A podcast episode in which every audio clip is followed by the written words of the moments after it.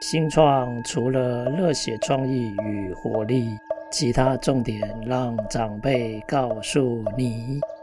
欢迎收听《杨家长辈经》，未来的新创拼图。各位听众，大家好。本周的《杨家长辈经》趋势讲讲，想要跟大家聊一个呃目前的一个现象哦。目前好像看到国际上兴起了一波移民潮哦，所以当前出现的移民潮。到底是怎么回事？是短期的现象还是长期的趋势呢？这里想要跟大家聊一聊我们经济学学者的观察哦。其实大概在今年五月的时候啊，我们看到国内的媒体有一则报道哦，他在讲意大利大使馆哦暂停办理中国游客签证的这个新闻。据说哦，有四百名的中国游客。在抵达意大利后，集体消失，哦，非法留在当地。那这个消息我也没有去追踪，所以我不晓得他后来有没有得到中国官方媒体的确认哦。不过印象一直很深刻哦，就是一直有这个问题。有一些媒体人是做一些评论哦，比如说哦，大家就讲，哎，这个最近中国啊。国内的居民纷纷以各种方式叫“润出国外”哦，润哦，三点水哦，湿润的润哦，我想应该是英文 “run” 的这个谐音嘛，哈，润出国外。中国之前也有过几次的移民潮，有人说习近平的政权统治让移民潮在他第三次的任内哦，又开始展开。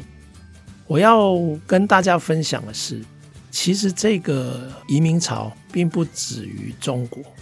整个国际在现阶段，我们都看到了相当明显的移民人口在显著的增加。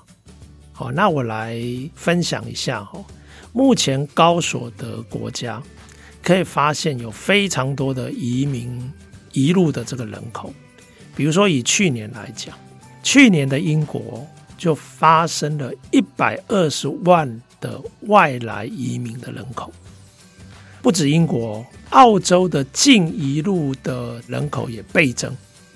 然后西班牙净移入的人口甚至创历史新高。那美国也看到了一百四十万的移民，这个是三分之一的增长幅度，甚至啊。德国的移入人口也高于当时二零一五年的难民潮。诶，那大家会不会觉得很奇怪？诶，其实，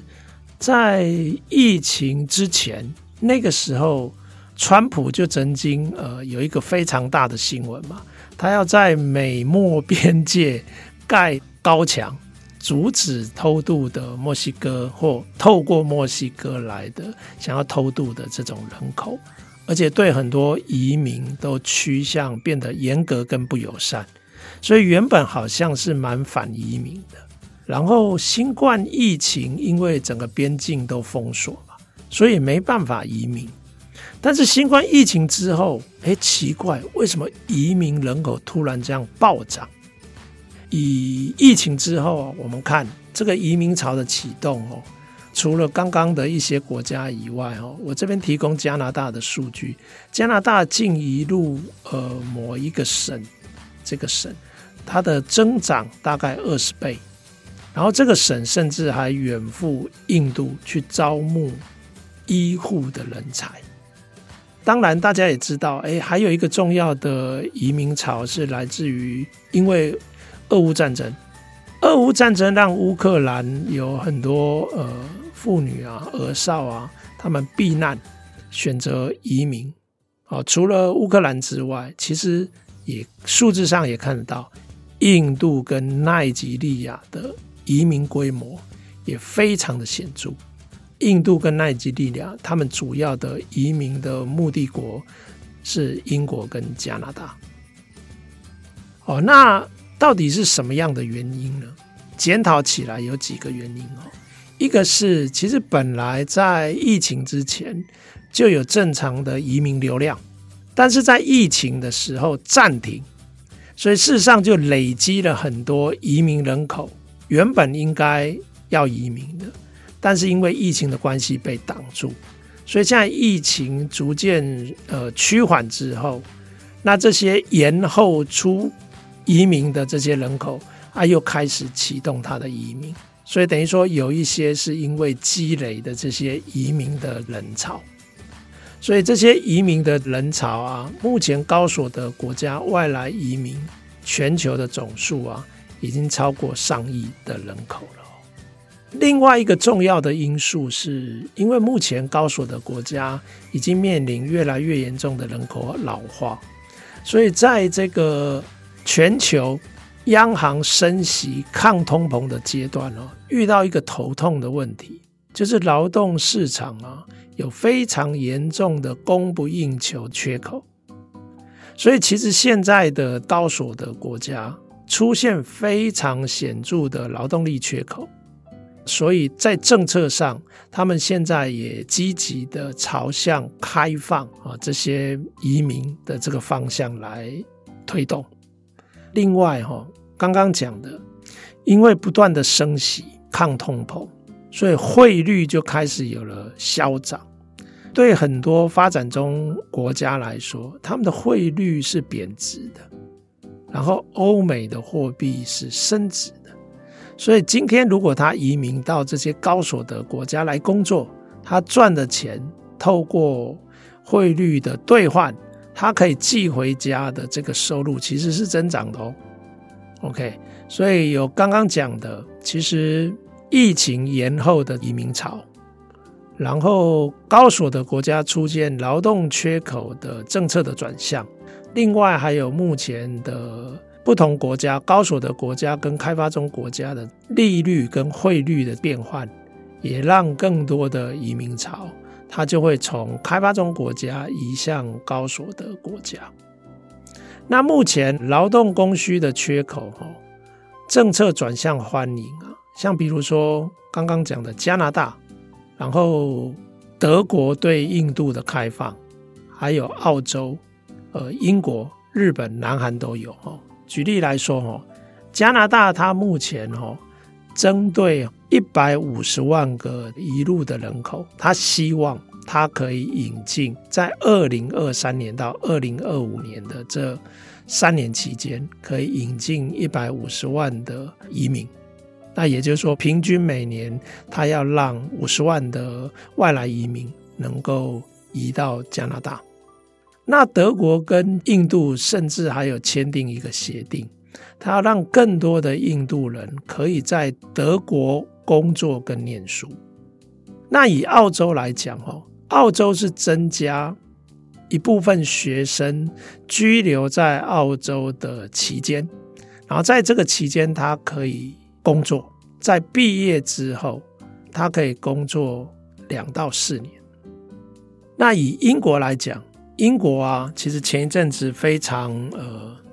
欢迎香港移民啊，因为他们要离开香港嘛。英国也是开大门。那目前大概有超过十万以上的香港人已经移民到英国了啊。那当然非常多的国家啊。因为同情支持乌克兰，所以对乌克兰的移民也都大幅的放宽，降低门槛。那即使包括亚洲哈，像比方说日本跟韩国，他们原本对移民政策是比较严格的，那目前也倾向哦更多的开放。哦，那因为最主要的就是他们目前遇到高所得国家共同的难题。就是劳动市场的人力不足，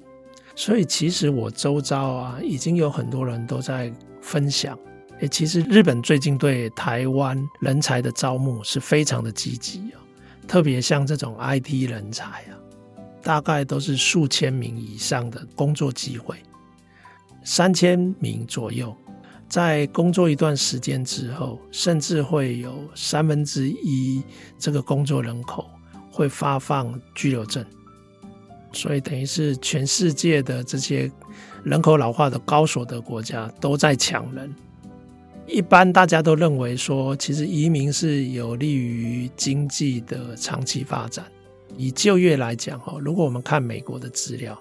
美国他看他自己的移民人口的资料，他们发现移民的人口比美国出生的人口啊更高出八十 percent 的可能性，可以在就业市场找到工作。啊，那更不要说有一些可能是投资移民，可以促进跨境的贸易的连接。那当然。这些年轻的移民者，他也可以帮忙创造更多的在地的税收。目前，如果说主要的因素是因为疫后延后的移民潮，然后再加上高所得国家、人口老化的国家政策转向，以及汇率的这些变动，那目前看起来哦，应该在明年之后啊。疫后补移民的这个现象会告一个段落，可是政策转向欢迎更多的移民，甚至白领工作者或者是年轻的这些移民人口，这个政策在短期之内不会转向，甚至啊，移民通常会有一种一波又一波的连锁效应，比如说第一批的外来移民，他定居之后。通常他的亲友有可能会是下一波的移民潮，所以看起来这种连锁效应有可能会再持续一阵子。所以应该说，未来几年啊，移民的热潮在疫情之后可能还会维持好几年的时间。那就是这个国际趋势的一些小小的观察，提供各位听众参考，希望对大家有所帮助。我们下次见。